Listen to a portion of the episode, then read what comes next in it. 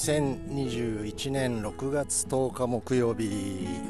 本日2本目になります。歩いて帰ってるもんでちょっと時間があって、えー、思いついたことというかずっとこう頭整理しなきゃなと思ってることが1個あるので、えー、考えてみます、えー、コーチしててなかなかうまくいかない時期っていうのが多いんですけどそんな中であのベストセラー本の「嫌われる勇気」っていうんですかね、えー、もう5年ぐらい前ですかね。出会って読んで。初めて、ま初めてというかアドラーという人の心理学ですね、えー、出会いました。日本にはフロイトという深層心理学の情報というのは非常に多く入ってきてますし我々もいろんなところで、えー、聞いたことがあります。でフロイトの心理学の特徴は何か今起こっている出来事には必ず過去に原因となる出来事がある。今の目の前の現象は過去の原因によって生み出されている。っていう考え方なので、まあ、原因論っていうんですかね表現がされて。でも嫌われる勇気の中で出てきたアドラーの心理学っていうのはそうじゃなくて今そうなっている。今そうなっているのはその人にとってそうしている方があるいはそうなっている方が何かメリットがある。都合がいい。いいことがある。だからそうしてるんだっていう過去に原因を求める原因論ではなくて未来にというか、まあ、今にというか何か目的があってそうしてるんだっていうだから目的論ですね。そのある人が何かえー、まあ、病気になるのもそうだしその人の考えあるいは行動を見た時に過去に何か原因を求めるか未来に目的を求めるか全く正反対な立場の2つの心理学に出会いました。実はそのアドラーの心理学については私本別に嫌われる勇気に出会う前になんとなく気になって買ってはいたんだけれども全然読まないまま本棚に入れてたんですが嫌われる勇気見て読んで改めてその前に買ってあった本を読み,、まあ、読み直すわけじゃなくて、まあ、読み込んで、えー、原因論と目的論の違いとかいろいろ勉強しました。本当に面白いなと思って、えー、まあ、その後「幸せになる勇気」なんていうのも第2作目で出て、まあ、それも読んだりして、まあ、結局人のあらゆる行動には必ず目的があるっていう視点を常に持つようになりました。でコーチングを今してるんだけれども指導者とか先生とかリーダーとかそういった人たちは何か起こった時にその原因を過去に求める思考とその起こった出来事あるいは起こった行動というかやったことというかそういったことが未来にどんな目的を持っているのかっていう思考の両方が必要だなと。で特にこの目的論ですよね。そうしてることがメリットがあるんだそうしてる方がいいからそうしてるんだっていうこのアドラーの考え方の方が実はコーチにとっては、えー、非常に大切なんだなっていうのを思うようになりました。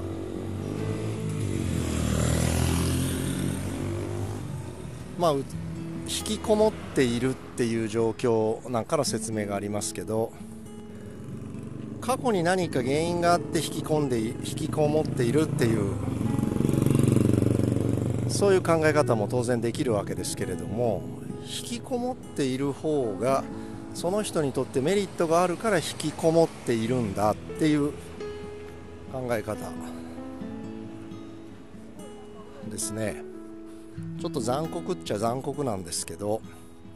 うん、だからどんなことも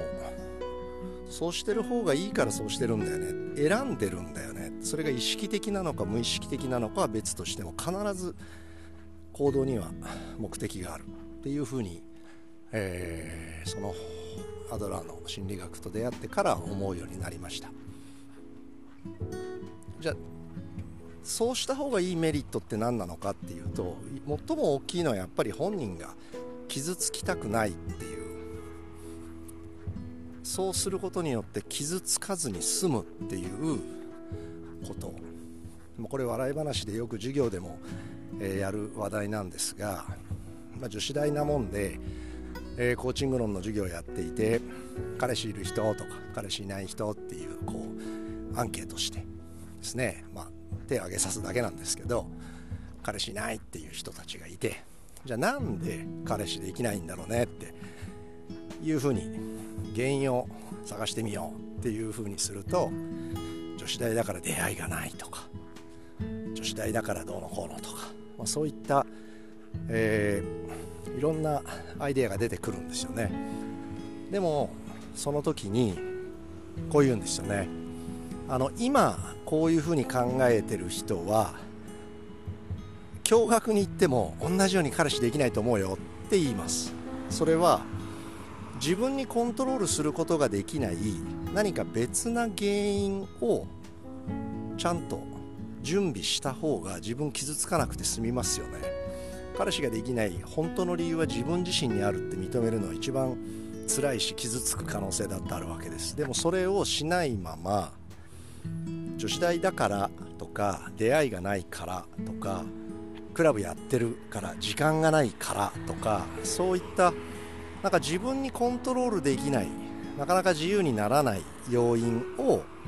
自分の外にあるものを何か見つけてそれが原因だからというふうにしてしまうと本当の自分と向き合わなくて済む。だから傷つかずに済む。だからそうやって、えー、可能性の中に生きてるっていう表現ができるわけですよね。もし驚愕だったら彼氏できてるのに。もし何とかだったらっていう。そのもし何とかだったらっていうのはもう今の彼氏の話ですけどよくいや先輩がもっとこうだったらこうなのにとか先生がこうだったら私こうなのにっていうのも同じ現象で自分ではない第三者に今自分がそうなっている原因を設定してでその人がそうじゃなかったら自分はもっとこうなのにっていう可能性の中に生きてるということになりますよねこれ。だから本当にそのアドラーと出会って以来、まあ、学特にま学生が多いんですけれどもいろんな話をする中で自分にコントロールできない自分以外のことそれは環境であったり人であったりしますがそういったものを理由に挙げてもし何とかだったら何とかなのにという可能性の中に生きてるって感じることがあったらはっきりとそのことは言うようにしています。そうするとショックなんですけど本人は。でもそうやって自分が無意識に自分のコントロールできないものに原因を見つけ出すことによって自分が傷つくのを防いでいたっていう自分の思考の癖に気がつくと劇的に変わっていきますね。これ最近また思うんですけれどもこう試合前に怪我をするとか試合前に熱が出るとかっていうこれも同じなんですよね。試合前に熱が出たってした時に過去に原因を求める方法も当然あるんですよね。いや昨日夜更かしでしたとかあるいは夜冷えたからとか、そういった原因をそこに求める方法もあるんですけれどもアドラー的に考えると熱が出た方がその人にとってメリットがあるから体が熱を出したというふうに考えるんですよね。じゃあ熱出した方がいい理由って何かっていうともしうまくいかなかったら熱のせいにできるんですよね。熱が出たからうまくいかなかったっていう風な言い訳が作れますよね。だからうまくいきそうにないというかうまくいくかどうかわからないと。そういった状況の時に先にうまくいかない未来を想定してしまってそのうまくいかない未来が来た時にちゃんと自分が傷つかなくて済むように原因を事前に作ってしまう思考。これも目的論と同じように考えられるんだなって、え思います。でスポーツ心理学の先生にいろいろ相談してみるとセルフハンディキャッピングっていうちゃんと考え方があって自分で自分にハンディキャップをつけてしまう。それは失敗した時の自分が傷つかなくて済むような無意識的なその人の行動思考と行動なんだっていうようで、まそれもちょっと調べてみたりして今年の4年生の卒業論文でも、えー、テーマにしてケート調査今しようと思ってますけれどもどんな人の思考と行動にも必ず本当の目的があるっていうふうに考えるといろんなことの見え方が変わってくると思います。例えばこれもつい最近あった出来事ですけれども、まあ、うちのクラブではないですけどやっぱり体育会系のクラブっていうのは先輩が後輩を厳しく指導するっていうことは起こってしまいがちなんですけれどもその種目の力が後輩よりも優れていたらそんなことはあんま起きないんだけれども先輩としての自分の立場を守ろうとする。それが本当の目的。のために後輩の態度とか仕事の仕方とかそういったことに、まあ、イチャモンつけるって言ったら変ですけどね。先輩という立場を使ってその先輩という立場を維持するためにそのスポーツ種目とは全然関係のないことを、えー、厳しくする。っていうのは本当の目的がちゃんとあって後輩がその指導がで仕事ができてないから怒ってるっていう原因論ではなくてそう怒った方が自分にとってメリットがあるからそうしてるわけで。実は2年生は3年生に怒られたくないから1年生怒ってたり。